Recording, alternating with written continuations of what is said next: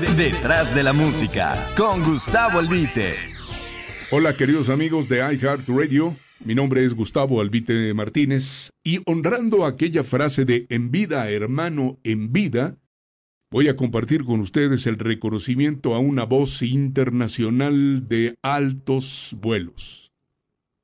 El bendito oficio del micrófono me dio la oportunidad de entrevistar a la hermosa señora Vicky Carr estadounidense de ascendencia mexicana que ventajosamente competía con las grandes voces norteamericanas de los 60, en un país donde la producción discográfica fue de indudable calidad. Ella originalmente estuvo contratada por la Casa Columbia de Estados Unidos y eventualmente por la CBS mexicana, la misma grabadora transnacional.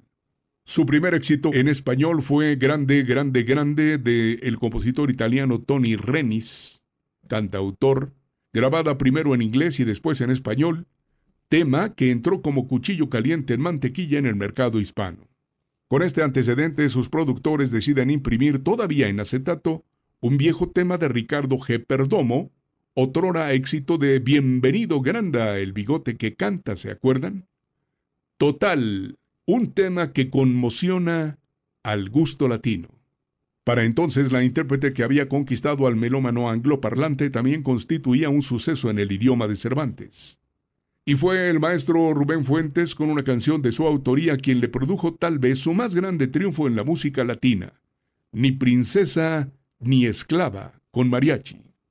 Después, bajo la producción del compositor Federico Méndez Tejeda, Vicky Carr graba dos temas con el de Gwen Titán que automáticamente se convierten en sendos éxitos con la consecuente venta millonaria.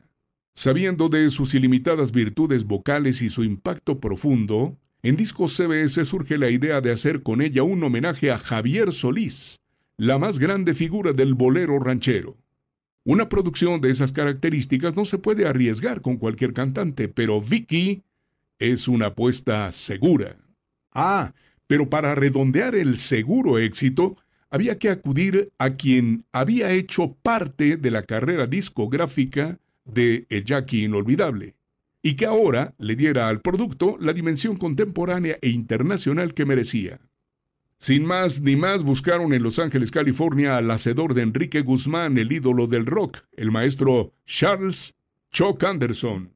Verá usted que si este talentosísimo músico extrombonista de la orquesta de Glenn Miller no hubiera producido a Enrique, el baladista no hubiera llegado tan lejos.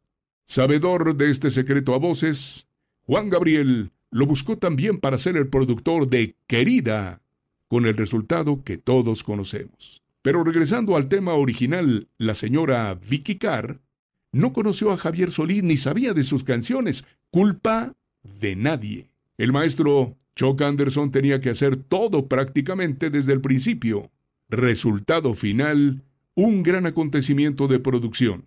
Se respetaron en gran parte los arreglos originales y en algunos surgió el genio del iluminado musical norteamericano para complementarlos y embellecerlos.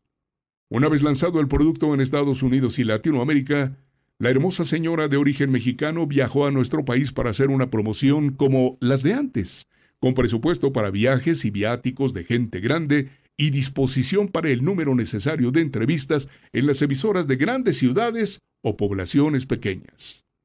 Un lunes de marzo 1993, 7 de la noche.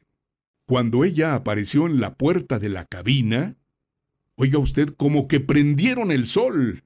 Bella, de radiante sonrisa, de alta y grata figura, ni más ni menos la simpatía con zapatos de tacón y traje sastre de color beige.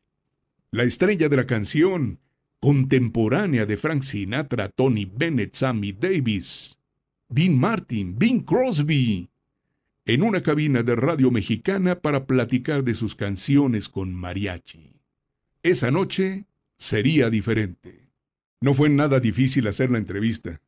Su fluida charla plena en alusiones a la comida mexicana, su risa y el producto musical que recién había hecho lo hicieron todo. Aparecía la magia que le había acompañado toda la vida.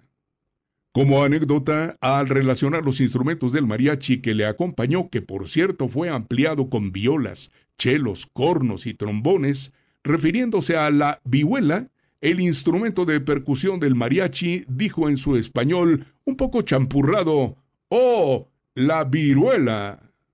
Señoras y señores, escuchen ustedes con Vicky Carr en Mi viejo San Juan del dominicano Noel Estrada. Llorarás de Rafael Ramírez. Escándalo del maestro Rubén Fuentes. Sombras de José María Contursi y Alfredo Lomuto. Originalmente un tango convertido al bolero ranchero y las demás del álbum. Homenaje a Javier Solís. Las canciones parecen haber sido escritas para ella e interpretadas por primera vez. Le prometo que su corazón se va a congratular. ¡Qué señora! Hoy tiene 80 brillantes años. Se retiró de su carrera para cuidar de su marido enfermo que, por cierto, fue su médico de cabecera en el primer matrimonio del artista. En el horizonte no se dibuja todavía una cantante con las virtudes de Vicky Carr. Voz única, clase mundial, talento natural y belleza por dentro y por fuera. La naturaleza fue generosa con ella para el beneplácito de quienes respetamos a la mujer y amamos la música. Detrás de la música, con Gustavo Albite. I Heart Radio.